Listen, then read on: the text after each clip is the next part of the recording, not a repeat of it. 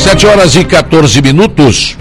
O dia começa com a preocupação devido ao fato de terem sido registrados sete casos de gripe H2N3 aqui no estado. A preocupação é que se trata de uma gripe forte que pode levar a óbito e já tem casos registrados em vários estados brasileiros. Uma característica de pessoas que vieram a óbito devido à gripe é o fato de não terem buscado a vacina contra a gripe. O mesmo tem acontecido em relação ao Covid. Tanto a vacina da gripe quanto a vacina do Covid são gratuitas, se não paga nada. E mesmo assim, as pessoas preferem arriscar a vida. Por falar em vacinação Covid, hoje tem vacinação Covid em Aranaguá.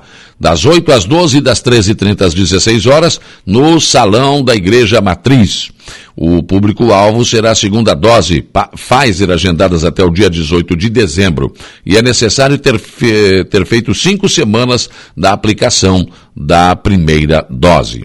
Hoje também tem vacinação Covid no Balneário Rui do Silva. Primeira dose, pessoas com 12 anos ou mais. Segunda dose, Pfizer, agendadas até o dia 23 de dezembro.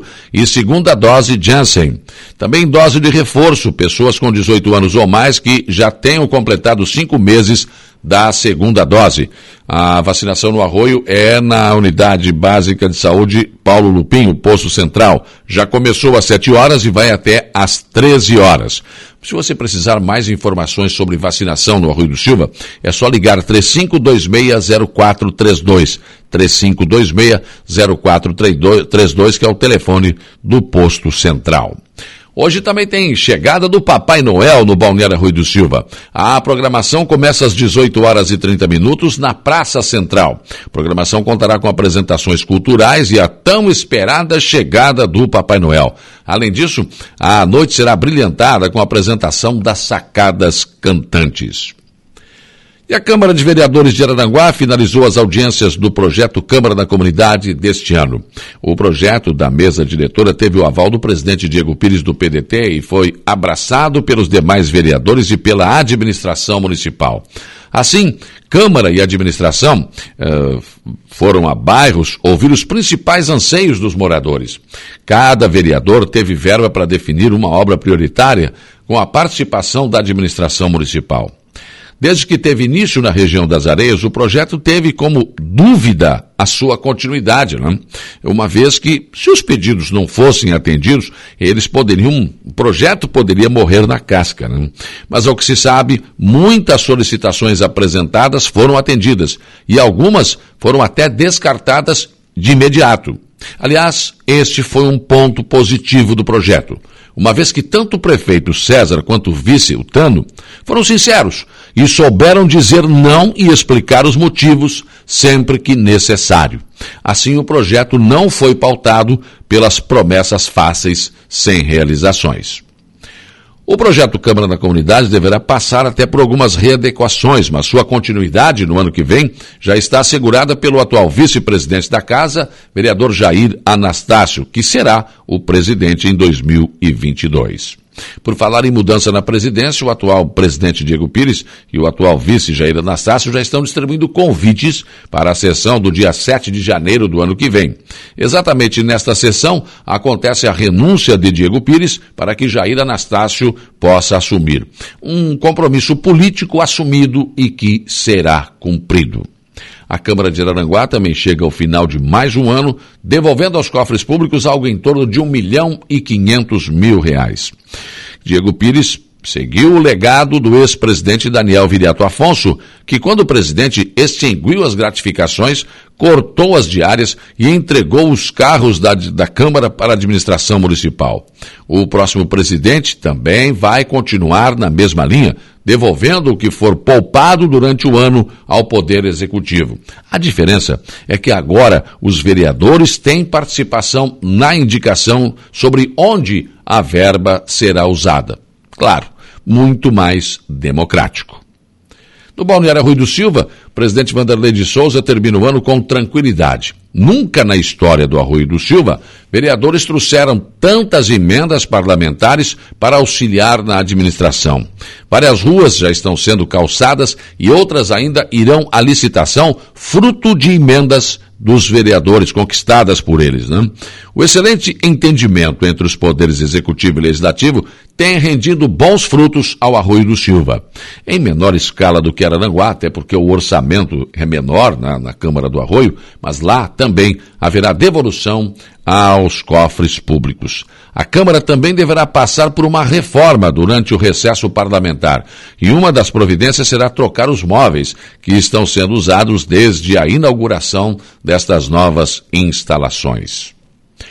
E olha, um decreto do governador do estado publicado ontem eh, determina a manutenção das atividades normais no executivo catarinense nesse final de ano.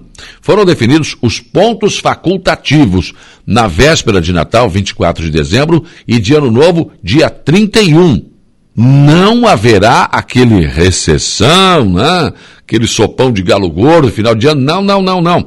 Vamos trabalhar. O governador diz que precisa manter os, os serviços essenciais, como a vacinação, e assegurar a segurança dos catarinenses e turistas, além da continuidade das obras e da destinação de recursos aos municípios.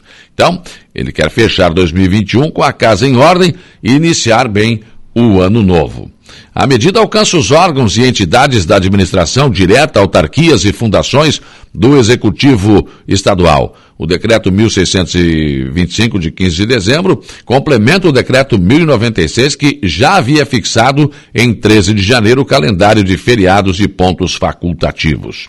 Nos dias 27, 28, 29 e 30 de dezembro, o expediente será regular, bem como nos dias 3, 4, 5, 6 e 7 de janeiro.